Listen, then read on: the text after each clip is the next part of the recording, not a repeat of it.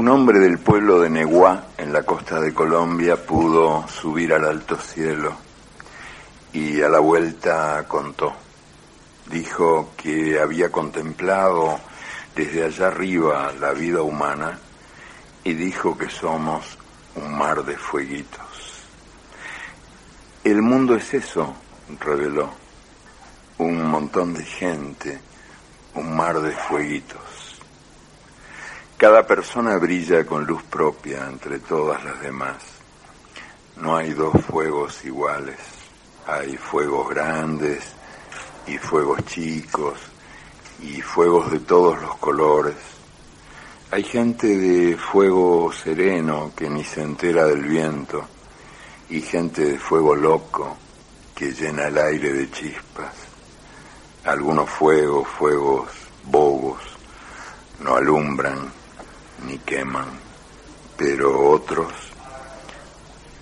arden la vida con tantas ganas que no se puede mirarlos sin parpadear y quien se acerca se enciende.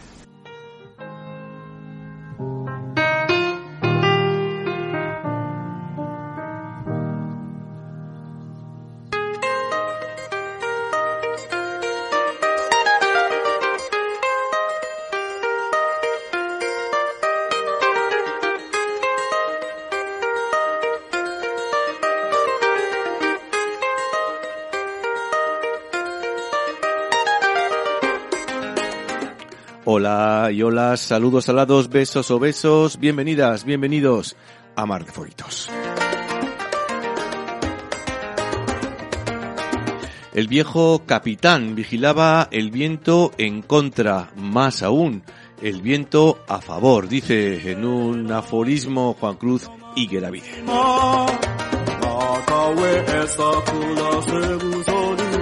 De vientos en contra de vientos a favor. Vamos a hablar hoy aquí en Mar de Fueguitos. Vamos a hablar de transición energética, de cómo responder a este mundo que parece que se nos acaba. Vamos a hablar también de megaproyectos energéticos, de esos grandes proyectos que dicen quieren, van a salvarnos, van a traernos energía limpia, energía inagotable. De todo eso vamos a hablar con Álvaro Campos. Él es investigador y profesor de la Universidad del País Vasco y compagina su actividad investigadora con el activismo en diferentes colectivos como la plataforma Interconexión Eléctrica es o por ejemplo también la red de apoyo mutuo en respuesta a los megaproyectos energéticos. Transición energética justa, energía, medio ambiente, futuro. Hoy de eso hablamos aquí en Mar de Foguitos con Álvaro Campos.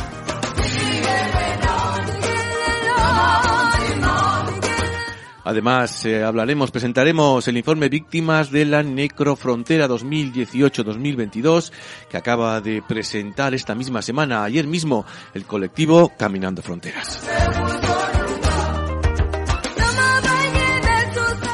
Y en lo que tiene que ver con la música, 45 años se acaban de cumplir desde que se subió a un escenario a cantar sus primeras composiciones en el Colegio Cristo Rey de Zaragoza y se editó su primer libro de poemas, Grito, con la gente paréntesis, Grito, Rito, se titulaba ese libro, poemas, 25 años, también se acaban de cumplir desde la edición de Cierzo Viento en la sangre, un libro disco que editó el europeo en el año 1997. Un precioso libro disco que acaba de cumplir 25 años.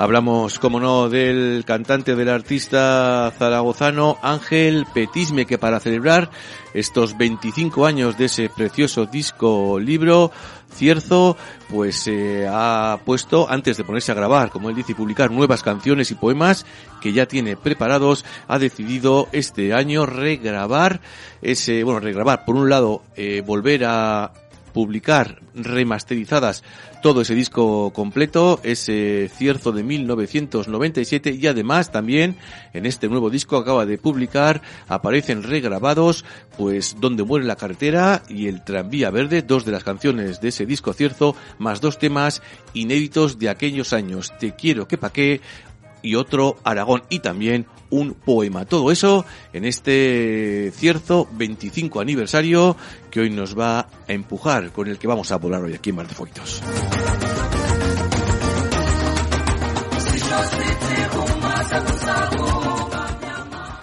Dice, cuenta en la carátula de este cierto 25 aniversario, Ángel Petis, me he tatuado esta frase de Virginia Golf en el cielo de mi ventana junto al ciprés. No hay necesidad de apresurarse, no hay necesidad de brillar, no es necesario ser nadie más que uno mismo. Felicidades desde aquí, Ángel Petisme, por este 25 aniversario de ese precioso disco libro Cierzo. Se nos acababan ya los programas en este año para poder festejar en su fecha dentro de este 25 aniversario. Lo vamos a hacer hoy aquí. Vamos a escuchar algunas de las canciones de este cierto 25 aniversario. Comenzamos con una de las que ha regrabado, les ha dado un nuevo aire Ángel Petisme. Una de más que suena a nuestro pueblo, ¿no recuerda? A nuestro, a mí pueblito, porque allá en mi pueblito llega la carretera, allá parece que termina la carretera, de allá para adelante parece que no hay hacia dónde caminar. Donde muere la carretera, 25 años después, regrabada por Ángel Petisme y su banda, Cierzo, 25 aniversario. Zarpamos.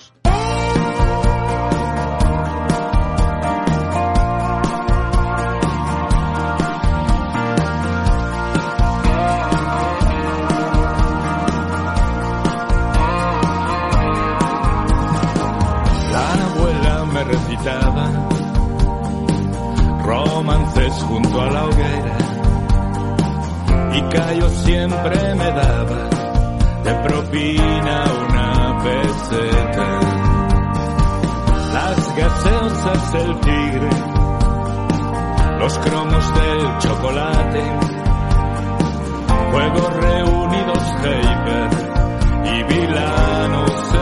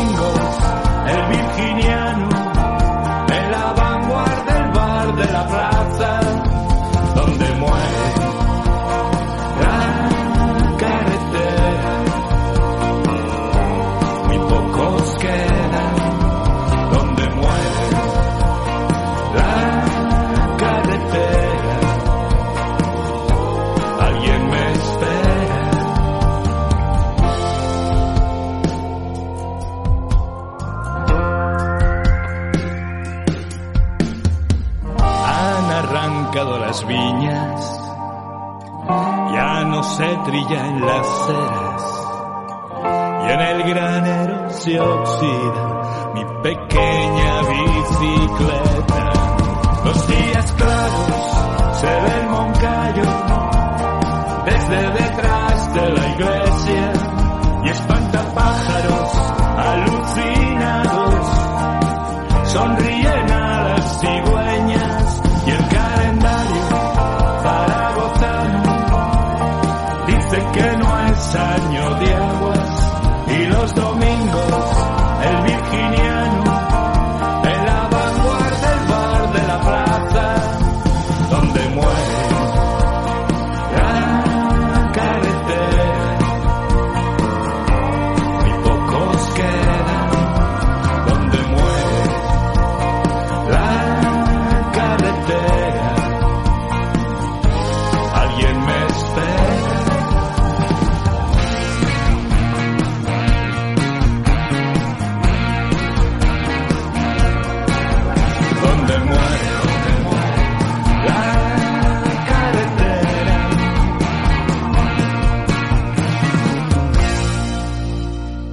La vuelta al día en 80 mundos.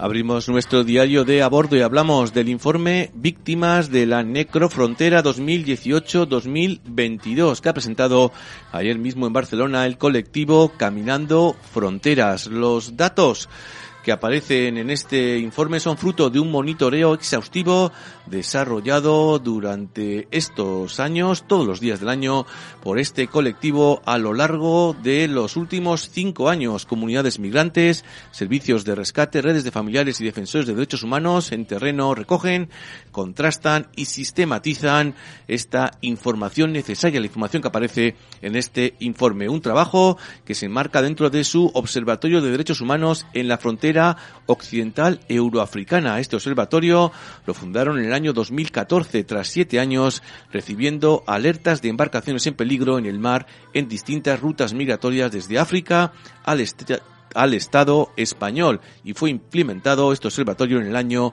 2015. Aunque habitualmente el colectivo Caminando Fronteras publica un informe anual del monitoreo que hacen desde este observatorio, esta vez actualizan en su informe las cifras de víctimas desde el año 2018 hasta este año 2022, hasta el 30 de noviembre de este mismo año en la frontera occidental euroafricana y proponen también en este informe un análisis diacrónico que nos permita ver cómo interviene la necropolítica en un periodo más amplio en estos cinco años.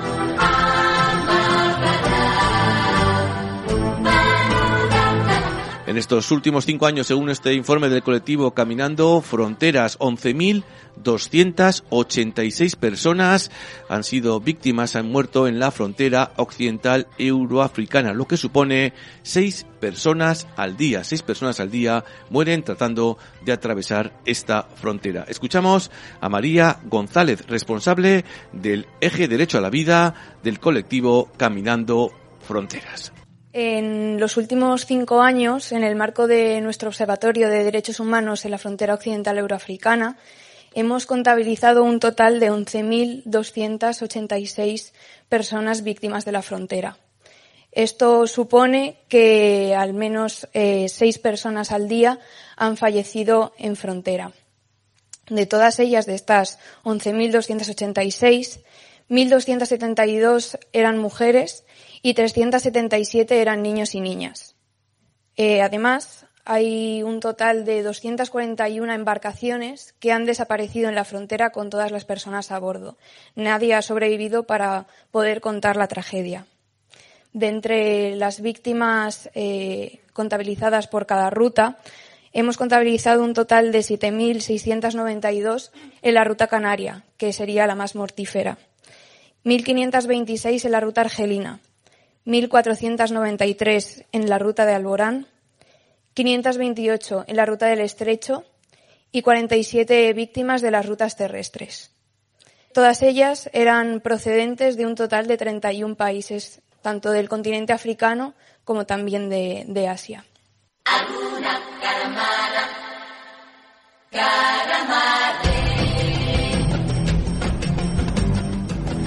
Esas son algunas de las cifras de este informe Víctimas de la Necrofrontera. Escuchamos ahora a Elena Maleno. Ella es la coordinadora de esta investigación que se acaba de presentar y también la fundadora del colectivo Caminando Fronteras. Elena Maleno, que nos habla de por qué es necesario contar, por qué es necesario este informe y de algunas de las consecuencias, de algunas de las conclusiones que se pueden sacar de sus cifras, de sus datos. De este informe partimos por qué contar, ¿no? ¿Por qué contar las víctimas de las fronteras? Pues porque no, no hay datos, porque los datos que se dan sobre las personas que transitan las fronteras son datos de llegadas, puestos a justificar el control migratorio, pero que nadie está hablando sobre cómo eso está impactando en el derecho a la vida de las personas migrantes. Este informe además hace un análisis diacrónico, es decir, un análisis en el tiempo que nos permite ver cómo hay cambios hacia rutas migratorias cada vez más peligrosas.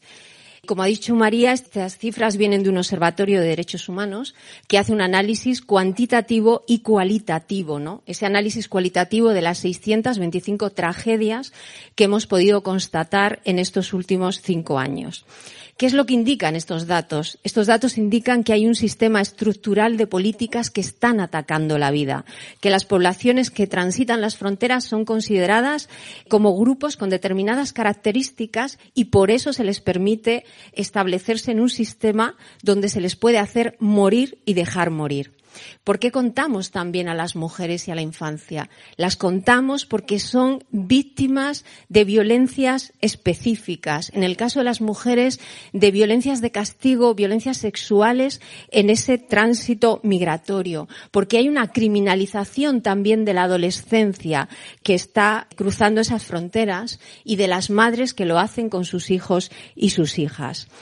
También estamos contando de dónde vienen las víctimas, que son expulsadas de diferentes territorios por diferentes violencias, que van desde los conflictos, pero también las violencias machistas, y entre ellas una expulsión muy importante, que es la expulsión por el cambio climático. En estos cinco años de nuestro análisis hemos visto cómo las relaciones bilaterales entre España, Marruecos y Argelia también eh, indican puntos que afectan al derecho a la vida. Cuando estas relaciones son peores, hemos visto picos de mortalidad en las personas que transitan las fronteras. Y como decía al principio, estas rutas migratorias han ido cambiando hacia rutas más peligrosas, rutas que se han desviado desde el norte de Marruecos a la ruta atlántica y a la ruta argelina. En el año 2008, con el cierre de Alborán, con la política de que España no rescata por debajo del paralelo 35-50 y también por unos intereses geoestratégicos marítimos y terrestres que hay en la ruta atlántica. Y por último, este informe desvela dos cosas muy importantes. Hablamos de unas prácticas recurrentes que provocaron las víctimas mortales y esas prácticas hay muchas que son estructurales, entre ellas, ¿por qué no se activan medios de búsqueda y rescate? ¿Por qué esos medios de búsqueda y rescate no se activan y por qué se activan tarde? ¿Y por qué no hay una colaboración entre los países para la defensa del derecho a la vida y solamente para el control migratorio? Hay otra serie de factores que son factores estructurales que están vinculados a las malas condiciones. También en las que las personas tienen que iniciar estas rutas, las malas condiciones de las embarcaciones y también esas rutas migratorias que cada vez son más largas y más difíciles hay también una negación del derecho de auxilio en nuestras tragedias por parte de personas civiles, por parte de pescadores que temen la criminalización que se está produciendo del derecho a la solidaridad en la frontera, pero también hay acciones directas que provocaron las muertes. Hay abordajes de embarcaciones donde la embarcación vuelca y todo el mundo muere. Y lo vemos en tierra, en la ruta terrestre, como decía mi compañera María, como disparos de fuerzas de seguridad y cuerpos de seguridad han causado víctimas mortales, como el uso de materiales antidisturbios han causado víctimas mortales. Por lo tanto, tenemos que decir que hay una serie de factores estructurales que están afectando a la vida. Hay una serie de políticas, ese endurecimiento de los controles migratorios, la aplicación de las políticas de la disuasión están afectando a la vida y son las responsables de la muerte y la desaparición de 11.286 personas en los últimos cinco años en la frontera occidental euroafricana y es una situación que es terrible.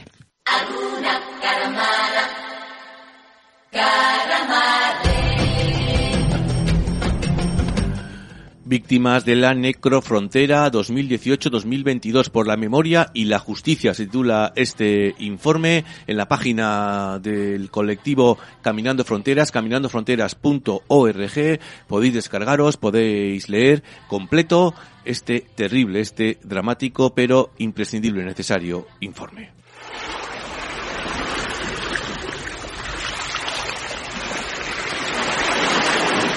El océano de las historias.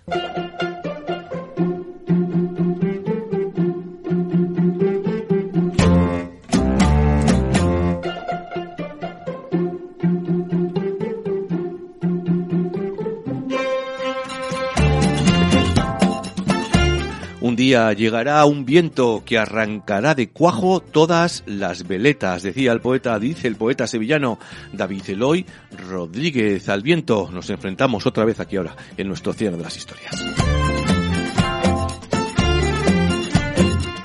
Para quienes no lo conozcáis, el cierzo es ese viento de noroeste muy frecuente en lugares como Aragón, la Ribera de Navarra y La Rioja por todo, el Valle del Ebro, un fuerte viento fresco, desapacible y seco, un viento además que aparece en cualquier mes del año. Un viento que dicen nace por la diferencia de presión entre el mar Cantábrico y el Mediterráneo.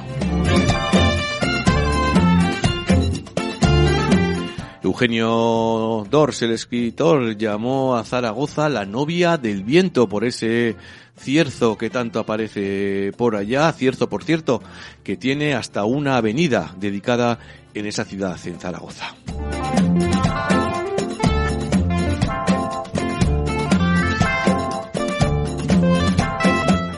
Cierzo se llamaba ese disco libro de Petisme que ahora acaba de cumplir 25 añitos y en este 25 aniversario de Cierzo en el que ha pues ha incluido varios temas inéditos, un par de regrabaciones también ha incluido eh, Petisme este poema, esta historia suya, este poema que aparecía en ese disco libro Cierzo, poema al que le pone voz el actor Josep María Pou. Se pregunta Ángel Petisme en este poema ni más ni menos que qué pasaría, qué hubiera pasado si Bob Dylan fuera Maño. Blowing in the Cierzo, Petisme.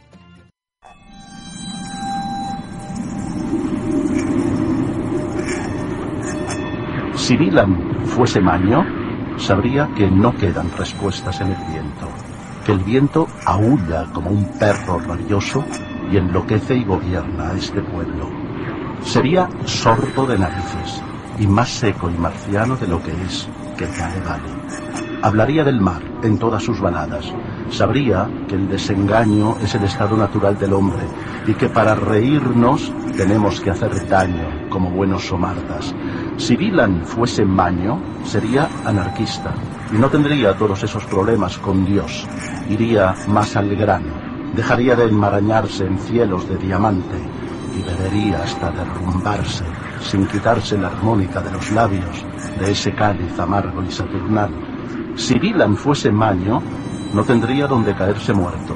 Nadie le grabaría esos discos tan duros donde las cucarachas se tiran de los pelos, el señor Pandereta convoca al huracán y la tinta invisible se hace charco de sangre. Pero claro, si Dylan fuese maño, otro gallo nos cantaría por estos secarrales del demonio y a lo mejor apareceríamos en los mapas de América y no en los catalanes.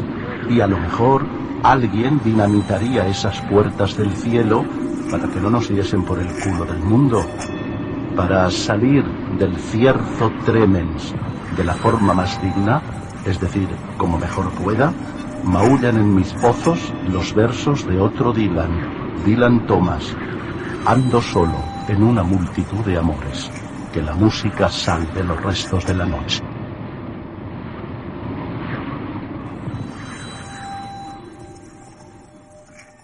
Blowing in the Cierzo, un poema de Ángel Petisme. ¿Qué hubiera pasado? ¿Qué pasaría si Dylan fuera Maño. Volvemos a ese cierzo y volvemos al original, al cierzo, al disco libro de hace 25 años, remasterizadas esas canciones. Vamos con la que cerraba ese disco precisamente, Cierzo.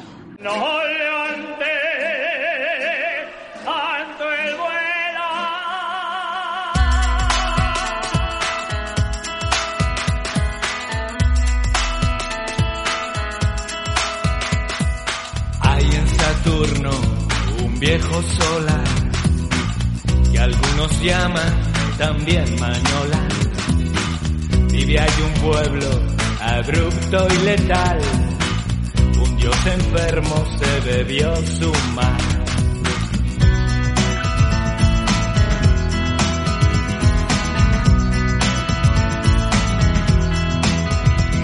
Son duros por fuera y tiernos por dentro.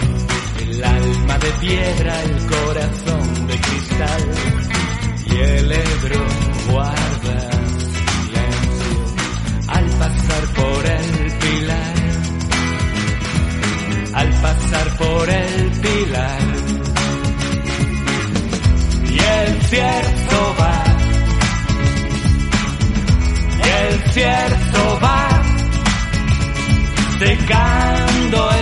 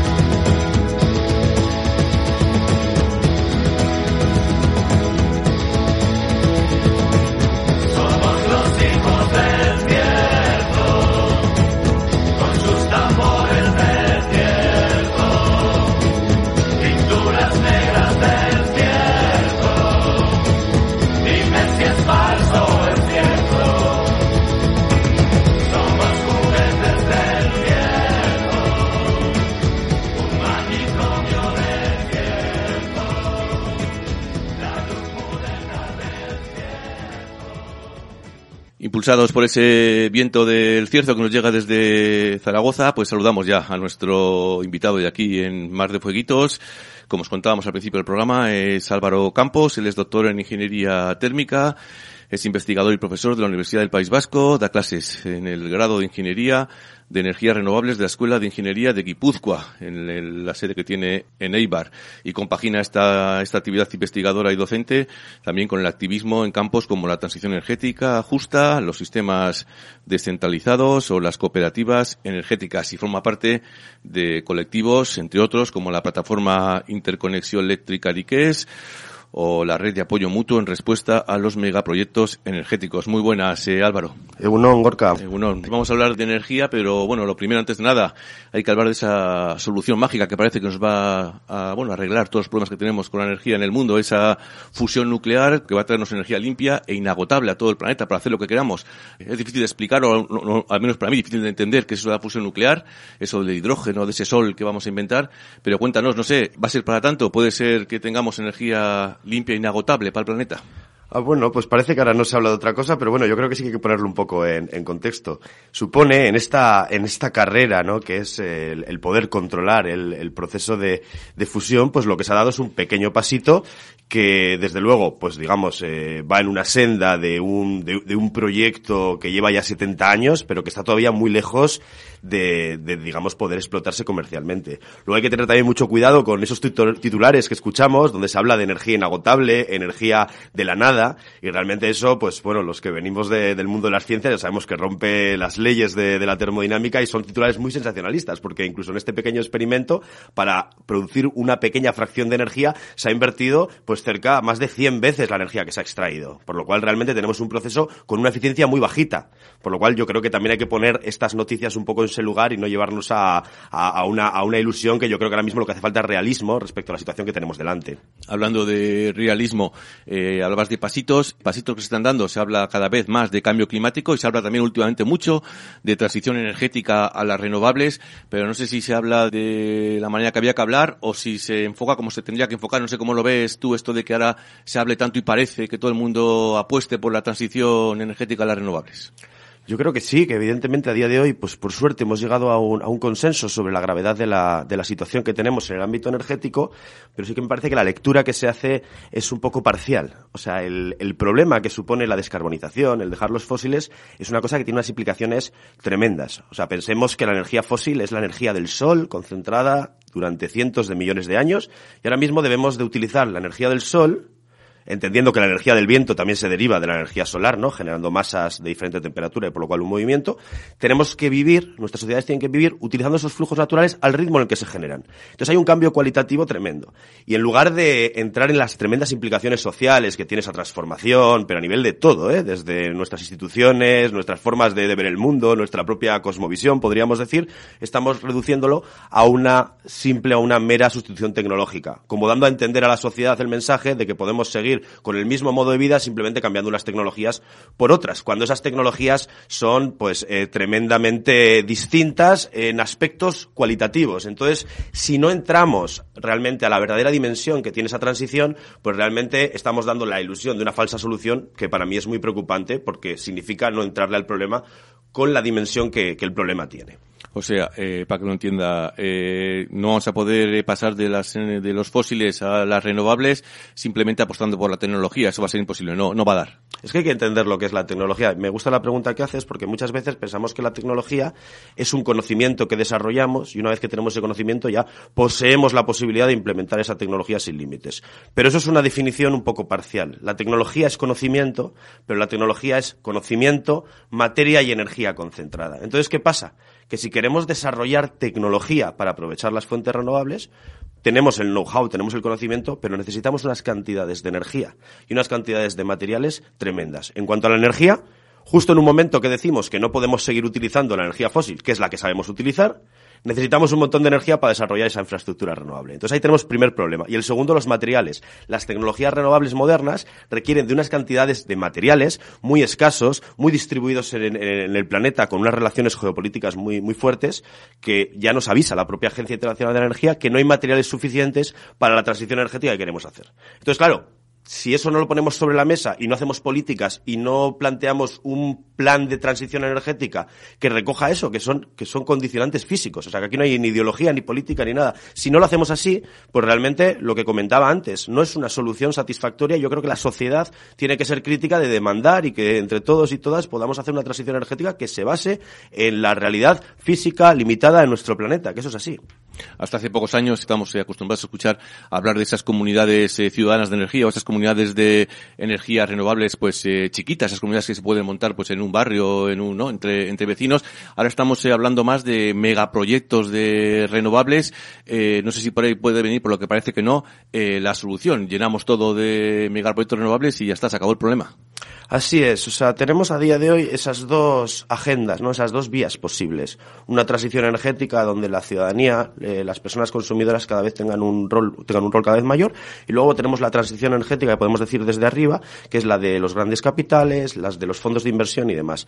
¿Qué ocurre? Que cuando vemos esas dos posibles vías y vemos los números de lo que está pasando a día de hoy, desde luego la visión que va ganando es la de la del gran capital. Y esto realmente se puede entender primero porque son las dinámicas que se establecieron con las fósiles en tiempos de las fósiles solo, digamos, los grandes poderes económicos podrían poner una central, pues pongamos un ejemplo, como la térmica de Santurce. Ahora las renovables abren la posibilidad de hacerlo de otra manera. ¿Qué pasa? Que la ciudadanía ha aprendido, de alguna manera ha interiorizado su papel pasivo en torno a la energía. Entonces, ¿cómo activamos eso? Cuesta, y todas las iniciativas son muy pequeñitas. Entonces, realmente ahí tenemos un problema, porque hace falta educación, hace falta dar herramientas a la ciudadanía. No basta con decir eh, o establecer una política donde la, la, ciudadanía pueda hacer cooperativas, si realmente no hay una forma de dinamizar eso, porque si no lo que ocurre es que, de facto, el modelo que, digamos, está estableciendo es el de los grandes eh, proyectos. Los grandes proyectos, como están llevados por la iniciativa privada, su única motivación es maximizar el retorno a una inversión. Son herramientas financieras. Entonces, claro, todas las prácticas que vimos en el boom del ladrillo se están estableciendo tal cual en el mundo de la energía. Tenemos proyectos que no sabemos si se van a hacer o son simplemente herramientas especulativas porque tengamos en cuenta que si ahora mismo sale un estudio de impacto ambiental de un proyecto, aparece en prensa y las acciones en bolsa de esa empresa ya sube. Entonces, claro, no hay un control de este tipo de transición, ni dónde se hace, ni qué sensibilidades, ni cómo eh, el impacto de esas grandes estructuras impacta con la vida social, en el rural, en los límites de la biodiversidad. No hay, porque los actores tienen una única motivación, que es la de maximizar sus beneficios. Entonces, realmente, hay, habría que, de entrada, abrir el debate público e introducir herramientas que permitan meter en, el cómo se está haciendo esa transición otras sensibilidades que no sean simplemente las del lucro ilimitado, porque si no, realmente vuelvo, yo creo que estoy acabando todas las intervenciones igual, de que no nos sirve esta transición y tenemos que ser muy críticos y tenemos que enmendar estos planteamientos. Eh, por hablar de esos actores y por empezar, por ejemplo, por los de aquí cerquita, por los de, los de Euskadi.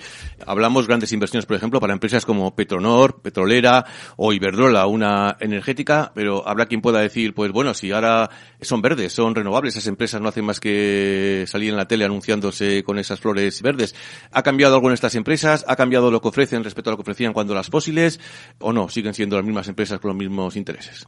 Con los elementos que he ido comentando yo creo que se, se puede responder, ¿no? O sea, pensemos que cuando tú haces un planteamiento donde lo único, donde das la sensación de que simplemente vale con cambiar una refinería por campos de, de, molinos o por miles de hectáreas de fotovoltaica, puede parecer que el problema se ataja. Y entonces, en la medida en que esas empresas que se dedicaban, digamos, al negocio de lo fósil, entran en el negocio de, esta, de estos macroproyectos renovables, podría entenderse, si no contamos todo, de que ahí se está haciendo una transición. El tema es que lo único que estamos haciendo es volver a entrar en la senda de ese crecimiento ilimitado, de nuevos extractivismos, tanto de tierras como también de la propia los propios procesos mineros que hacen falta para alimentar todas estas máquinas. Realmente no se está haciendo de una manera en la cual planteemos la energía para qué es, la energía para quién es y todas esas lógicas que yo creo que es lo fundamental. Y cuando surgieron los sistemas energéticos modernos, la electrificación, surgía para abastecer una necesidad. Y desde un tiempo perdimos un poco el norte y el objetivo de, este establecimiento de, los sistemas energéticos era vamos a generar toda la energía que podamos y luego ya inventaremos eh, o implantaremos o estimularemos deseos por parte de la sociedad para consumir. Entonces, claro, ahí no hay posibilidad de, corregir eso. Entonces yo creo que lo que hace falta es cambiar el chip, cambiar el modelo desde donde se planifica esto y luego una vez que cambiamos eso veremos qué papel puede jugar Petronor, qué papel pueden jugar la, las grandes. Pero es que si no lo hacemos de esta manera, realmente seguimos alimentando, digamos, esa fantasía de crecimiento ilimitado, de que vamos a vivir siempre o cada vez mejor, cuando realmente ya hay síntomas de que esto no se sostiene. Entonces es el momento de, de entrarle al problema con la magnitud que tiene. Por lo cual tenemos que ser muy críticos con estos planteamientos, tenemos que ser muy críticos con el papel potencial que puede jugar una empresa como Petronor, en gran parte responsable del problema que tenemos delante, en ser parte de la solución. Eh, hay que preguntarse si Petronor puede ser parte de la solución. No sé, las instituciones públicas, por ejemplo, el gobierno vasco, en este caso, pues apuesta por, en este tema, por eh, grandes sociedades público-privadas también para todo el tema de la energía. No sé si el gobierno vasco está siendo, puede ser parte de esa solución, de esa pedagogía, de ese cambio de modelo por el que apostáis, pues le comentas. Debería serlo. O sea, desde luego, la situación de partida es esta. O sea, tenemos unas instituciones, tenemos un sistema energético y lo que he dicho antes, también tenemos unos imaginarios. Todo esto representa unas inercias donde parece que solo existe una forma de ver el mundo que es eh, relativamente reciente, tiene 150 años y especialmente el boom del consumo de las fósiles es de los últimos 70 años. De ahí se ha generado una forma de ver el mundo que parece que, que ha estado siempre ahí.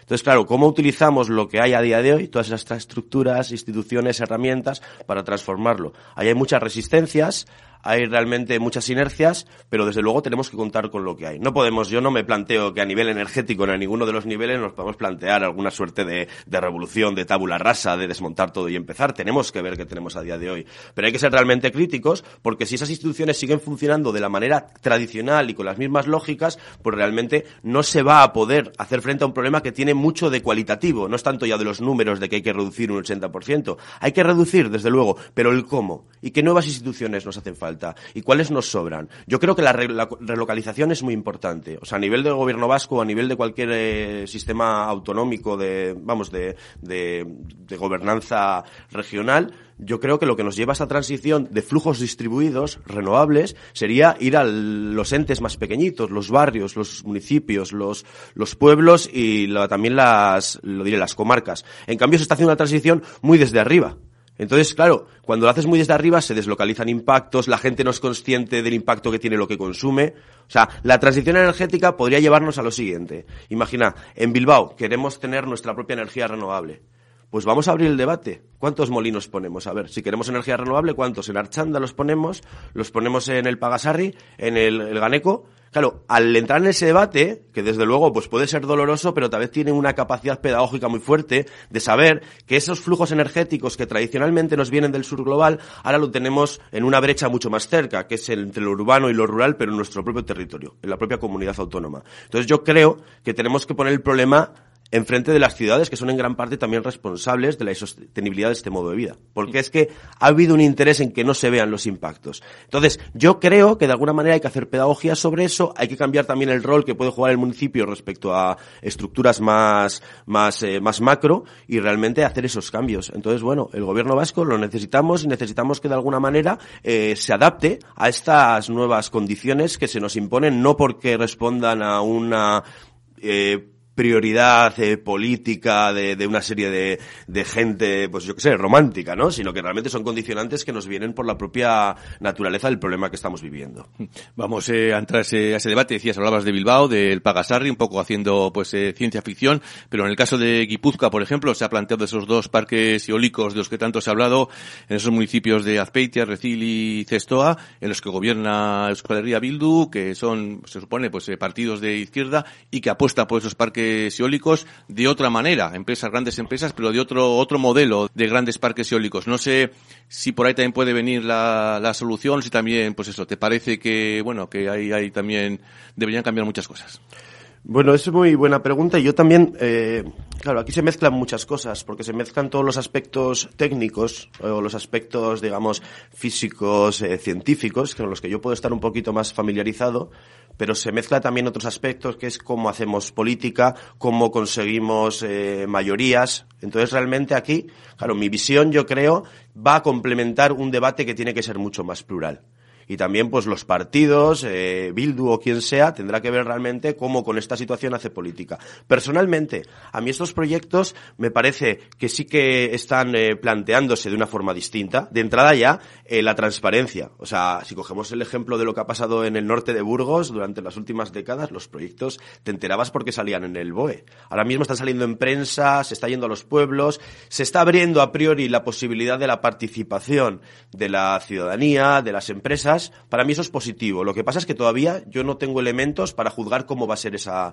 esa participación. Por ejemplo, se dice que se va a poder hablar de dónde van los molinos, pero ya en los planteamientos queda muy clara que el área es muy limitada y son cuerdas de montes. Es un modelo también basado en ese megaproyecto. Es megaproyectos de molinos de 200 metros de altura.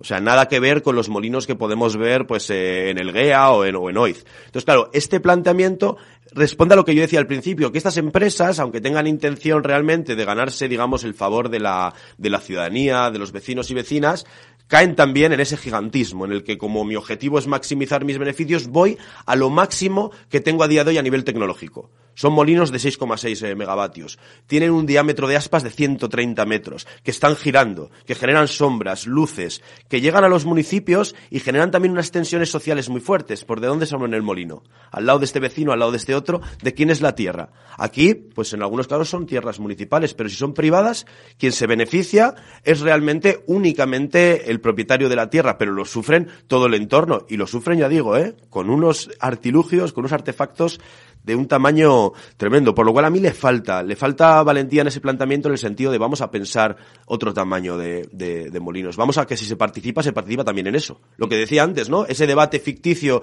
que yo he traído a Bilbao, de que la sociedad diga, queremos energía renovable, ¿cómo la ponemos? ¿Qué nos supone? ¿Qué impacta? Pues lo estamos viendo allí, pero allí tampoco se ha llegado desde el principio de decir a la gente de Cestoa, por ejemplo, oye, vamos a transitar, ¿qué molinos queremos? Tal. No, ha llegado una solución de tantos molinos de 200 metros de altura, se van a poner aquí y se abre la participación, pero se abre de una forma como muy, muy, muy sesgada ya a priori. Por lo cual yo personalmente, y esto también es mi sensibilidad, eh, soy crítico con ella. Y acabo con ella, con otra cosa. Se habla de soberanía energética, pero para mí, en el momento en que te conectas en la alta tensión, es muy difícil hablar de soberanía energética porque ya no hay una gestión territorial, hay una cercanía de la tecnología con las personas, pero entra en una red que ya no te pertenece. Si entrasen en las redes de distribución, las redes locales de baja tensión, allí ya podríamos pensar energía, para qué la queremos, cómo la gobernamos, cómo eh, decidimos temas de costes. En el momento que tú caes en la red eléctrica, es una red eléctrica a priori, a día de hoy, eh, extraeuropea. ¿Qué va a pasar en un momento que haya escasez de energía? Pues sabemos que las leyes de mercado son las de la oferta y la demanda y pagará quien pueda pagarlo. Entonces puedes tener un molino a medio kilómetro de tu casa conectado a una red de la cual no eres soberano y en el momento que la energía suba los precios, esa energía se puede ir perfectamente, pues no lo sé, al sur de Francia o a donde sea. Entonces, claro, ¿dónde, dónde queda la conexión territorial? La red eléctrica de alta tensión es un mecanismo, es una maraña, es una red como, como una red de, de araña de deslocalización. No se puede hablar de soberanía en esos términos. Entonces, para mí, eh, no es válido este planteamiento por estas razones que te digo. ¿eh? Desde luego habrá que ver si no vale así, pues cómo lo hacemos. Pues ahí está, ahí está el debate, sigue abierto, vamos. Mm hablando de alta tensión, eh, vamos a otro megaproyecto y vamos a mi pueblito, yo soy de, de Armice, pero iba a pasar ese mayor proyecto de interconexión transfronteriza entre Francia y España hace unos días. Eh, hubo concentraciones allí en frente de la central nuclear de Lemón y también en la costa francesa para denunciar ese macroproyecto, también el coste que va a tener, el despilfarro económico. Cuéntanos unas pinceladas qué es eso, qué es esta interconexión y por qué también eh, pensáis que eso, que es una barbaridad. Bueno, este es un proyecto que surge, eh, en teoría surge allí por el 2013, 2014, se presenta oficialmente en, en Gatica en 2017 y es un proceso, es un proyecto que se vende como necesario para integrar renovables, para bajar costes, para aumentar la competitividad, eh, seguridad de suministro, etcétera. O sea, digamos que los argumentos oficiales podrían parecer incontestables. Cuando nos ponemos a estudiar este proyecto, empezamos a ver que todo aquello, eh, claro, eh, se cae por su propio peso. Cuando empiezas a ver realmente cómo esto va a permitir integrar renovables y coger los datos oficiales de los estudios que hay detrás, ves que gran parte de las renovables que vamos a poder eh, exportar, y habría que luego que hablar también de los beneficios que puede tener eso, ¿no? Pero que el Estado español, que la península ibérica puede exportar para Europa, nos dicen los datos oficiales que prácticamente a nivel europeo se perdería esa energía prácticamente el 80%.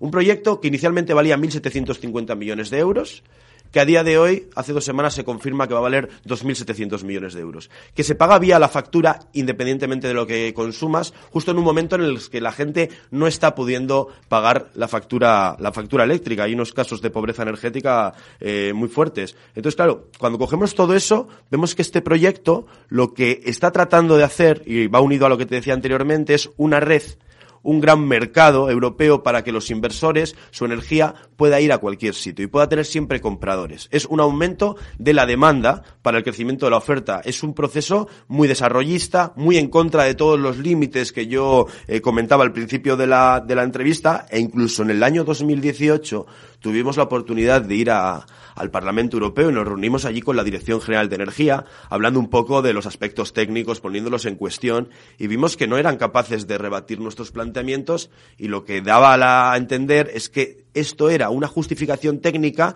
que se hacía a posteriori a una decisión política, por lo cual hay un plan político que tiene realmente ideología, que tiene un planteamiento de desarrollo económico, que todo esto en el momento en el que estamos pues no podemos aceptar. Hay que ir a redes, lo que te decía antes, hay que ir hacia lo pequeño, hay que ir hacia la necesidad. La necesidad está en los pueblos, hay que ver realmente los pueblos cómo generan su energía y luego qué necesidades hay de interconectarse entre ellos. No hacer un planteamiento a nivel mundo de la energía, porque al final se concentra el poder, se concentran los beneficios, se concentran los impactos y se genera un sistema totalmente injusto y además imposible, ¿no? Por los condicionantes físicos que yo comentaba al principio. Volviendo a lo pequeño ya para terminar, pues hablando de lo que podemos hacer cada quien, cada uno, cada una. No sé si, te parece que esta idea de que las renovables eh, son el futuro, van a acabar con nuestros problemas de la energía sin tener prácticamente nada que hacer eh, nosotros, nosotras, está calando. ¿Crees que ese, no sé, ese optimismo respecto al futuro energético, crees que está calando en la, en la sociedad? Yo creo que sí, la gente necesita, la gente está acostumbrada a creer que siempre hay una tecnología que va a ser capaz, ¿no? De, de hacer frente a los problemas eh, circunstanciales, ¿no? Hay una especie de esa, esa fe. Nos cuesta mucho pensar que la tecnología no va a poder responder a nuestras necesidades, pero estamos atravesando un momento histórico que no tiene precedentes, ¿no? Que una sociedad con tanta información sea capaz de ver el problema, eh, mirarlo a los ojos y decir, ostras, ¿cómo, ¿cómo le entramos con el cambio que supone? Es prácticamente nos tenemos que transformar como sociedad.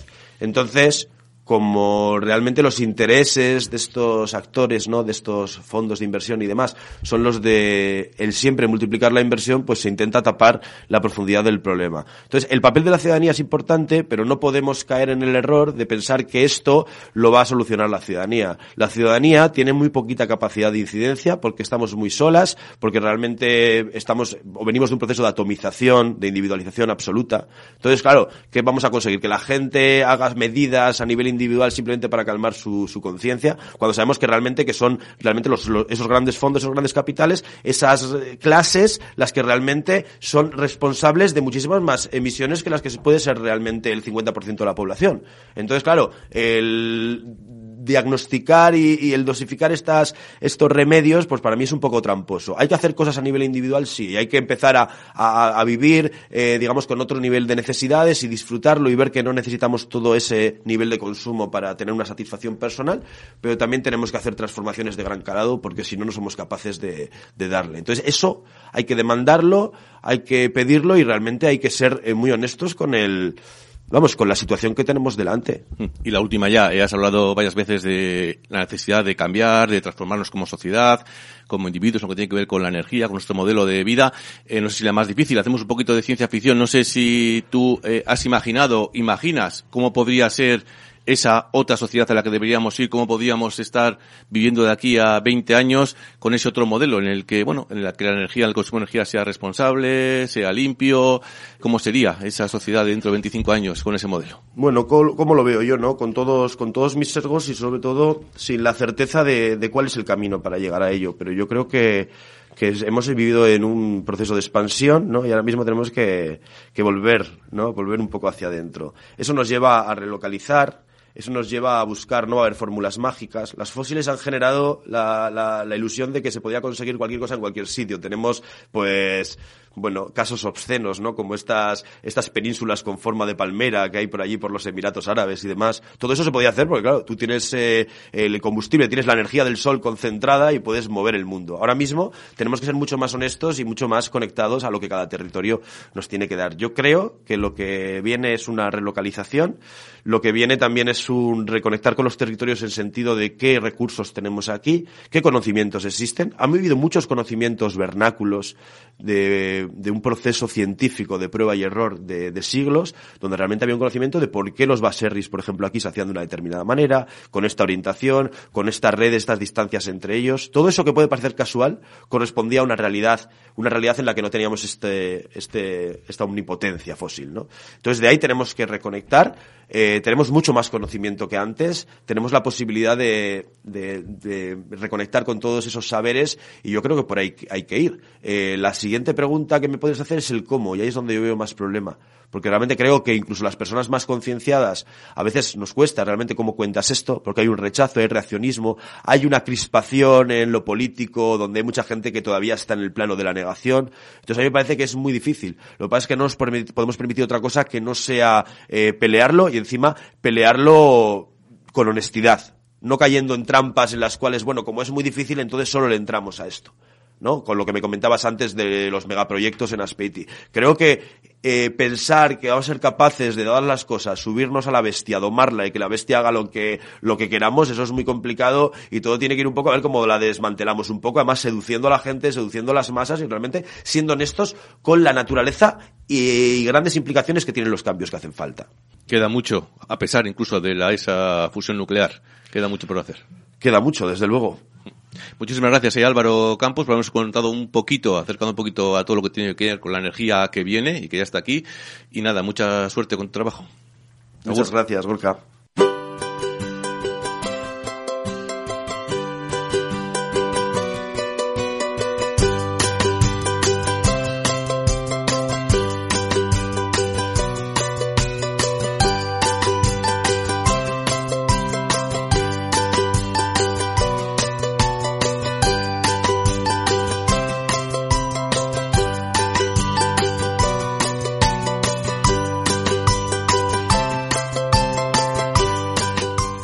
La educación infantil, según Mar de Fueguitos.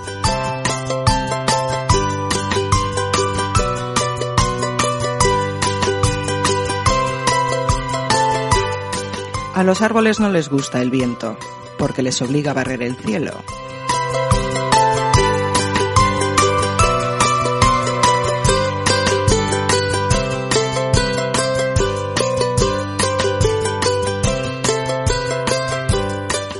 Nos ha quedado el de hoy un programa, una travesía muy ventosa y con un poquito más de viento nos vamos a despedir, vamos a impulsar hoy por última vez nuestras velas, nuestra nave. Volvemos a este cierzo 25 aniversario disco con el que Ángel Petisme quiere celebrar esos 25 años que ha cumplido su disco libro Cierzo. Nos quedamos con otra de las canciones de ese disco de hace 25 añitos, ahora remasterizada. Otra que nos lleva también a mirar hacia el cielo, a dejarnos llevar por el viento. Nubes veloces, que os vaya bonito. Agur.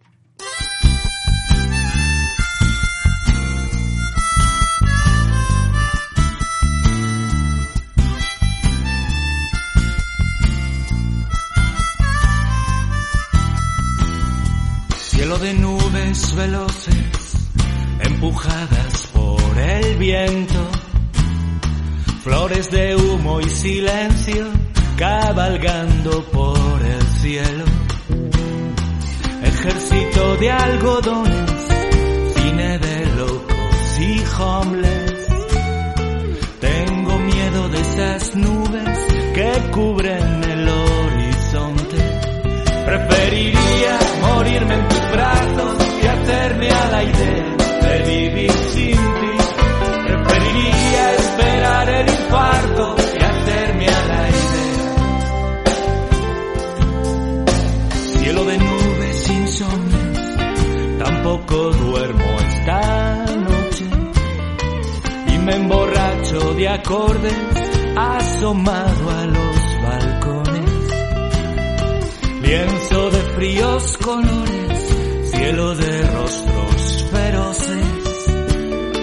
¿De qué ciudades en llamas me traéis este desorden? Preferiría morirme en tus brazos que hacerme a la idea de vivir sin ti. Preferiría esperar el infarto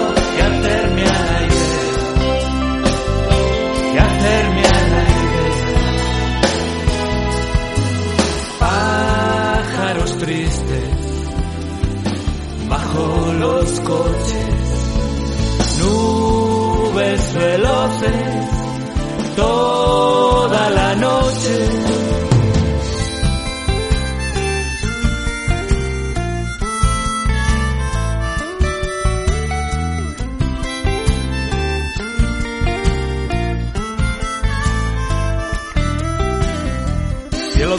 subes veloces por las veletas heridas, como si huyésemos de algo, así vamos por la vida.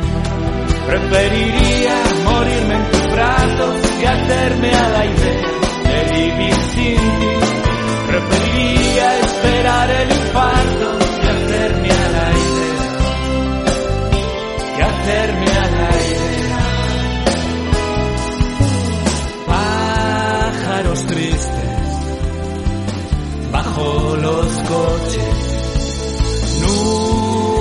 veloces